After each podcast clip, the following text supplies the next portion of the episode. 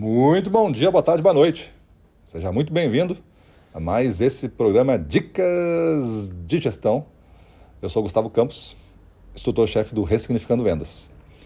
Então vamos lá, no programa de hoje vamos falar de uma coisa que atormenta bastante a vida dos gestores, que é a falta de confiança e hesitação. Falta de confiança e hesitação, principalmente na frente dos outros é, participantes da equipe dele. Quando o gestor está na frente dos seus vendedores, acontece de ele querer demonstrar certeza em todos os passos, às vezes por uma falta de configuração de uma personalidade líder mesmo e do entendimento de qual é a função dele. Primeiro ponto, o gestor não precisa saber fazer tudo e não precisa saber dar resposta para tudo mas ele precisa ser um gestor e liderar a sua equipe.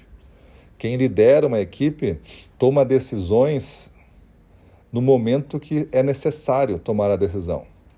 Ele treina, ele se prepara, ele pensa, ele estrutura, mas ele não precisa saber tudo, porque o mundo vai começar a reagir também ao planejamento e vai começar a mudar as coisas. E se para tomar uma decisão preciso planejar de novo, aí começa a ficar difícil o jogo, o cara começa a ficar um burocrata do planejamento.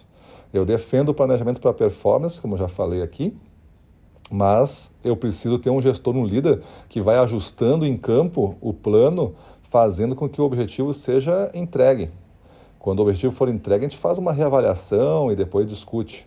Ou a gente aborta, aborta definitivamente o, o objetivo, o plano, e volta e discute. Mas se isso for uma prática, é sinal que ou existe uma falta de confiança na pessoa do gestor, eu não confio em mim mesmo como gestor, ou a equipe não confia em mim e não executa de alto nível.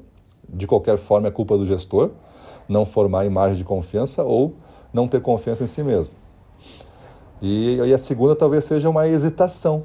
Ele não sabe como fazer e não se sente confortável nesse desconforto. E deveria se sentir, porque a gente não sabe tudo. Então, se nós fôssemos avaliar isso como uma ameaça, é natural que o gestor se sinta desconfortável e comece a, a se preocupar em dar respostas certas. E às vezes as respostas certas elas não são certas, elas não respondem o que precisa responder. A equipe começa a desconfiar que o gestor não está dando tanta certeza assim e começa a errar mais por erros evitáveis. E aí começa um problema. Erros evitáveis não deveriam fazer parte do nosso jogo. Até vou ver se eu já falei sobre isso. Se eu não falei sobre isso, eu vou fazer um, um áudio sobre erros evitáveis. Vou escrever para mim aqui, porque eu acho que é um tema é, importante de a gente abordar. Mas voltando para o nosso agora, hesitação, né? hesitação e falta de confiança essa incerteza é, a, a, é o mundo do gestor, né? Qual é o gestor que tem certeza das coisas? Qual é o gestor que consegue fazer as coisas à sua, à sua maneira? O mundo não se converte a ele, né? O mundo não se submete às vontades de nenhum gestor, por mais grande que seja a sua empresa. Você pode ter uma influência enorme, mas tem coisas que o mundo vai reagir à sua maneira e vai te dar um belo de um golpe se você não ficar atento. Então pare de tentar cuidar dessas coisas e cuide mais do que você pode controlar, que é justamente a sua capacidade de confiar em si mesmo, se desenvolver, estar preparado para reagir ao desconhecido e conviver com a incerteza na frente da equipe. Estamos bolando um plano, alguém faz uma pergunta, o gestor naturalmente pode dizer assim: pessoal, esse plano aqui que a gente está fazendo, como todos sabem aqui, eu, a gente nunca fez. Eu não tenho uma resposta definitiva para isso. Eu vou dizer a minha opinião técnica. Minha opinião técnica é baseado nisso, nisso, nisso, nisso, nós temos uma probabilidade bastante alta, talvez uns 70%, de a gente alcançar sucesso nessa missão.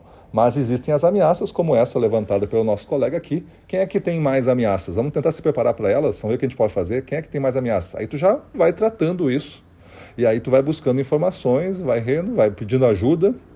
Vamos fazer um grupo para entender essa ameaça, vamos fazer um outro para entender essa. E vamos ver o que a gente pode fazer. E assim vai se desenvolvendo. Assim vai se desenvolvendo o assunto. E aí tu vai mostrar o quê? Liderança. Você não precisa mostrar ser uma enciclopédia da gestão que todo mundo te consulta. Você tem que fugir da história do oráculo. Mas você consegue ser um bom líder se você saber conduzir para se chegar a uma área de probabilidade razoável que tu tome a decisão. E isso tudo de uma forma rápida, ágil. Por isso que existem técnicas, existem maneiras de se fazer. Não é na raça que a gente faz tudo. Na, a raça é o último recurso. A, a raça é quando esgotam todos. Aí você não tem mais armas, você vai na mão mesmo. Mas para chegar lá, pessoal, tem um caminho de antes que a gente tem que considerar. Certo que o planejamento, como eu já falei, faz parte, é certo que técnicas adequadas de gestão e o método adequado de gestão, como eu já falei também, faz parte, e a gente vai desenvolvendo isso. Maravilha? Então é isso aí. Pensem um pouco sobre os medos que você tem e pensa se você não está tendo medo da incerteza e está ficando um pouco hesitante na frente da equipe, querendo ser o cara que dá as respostas. Se tu está se achando muito nesse cenário, muda. Não, não entra nessa armadilha. Beleza? É isso aí, para cima deles.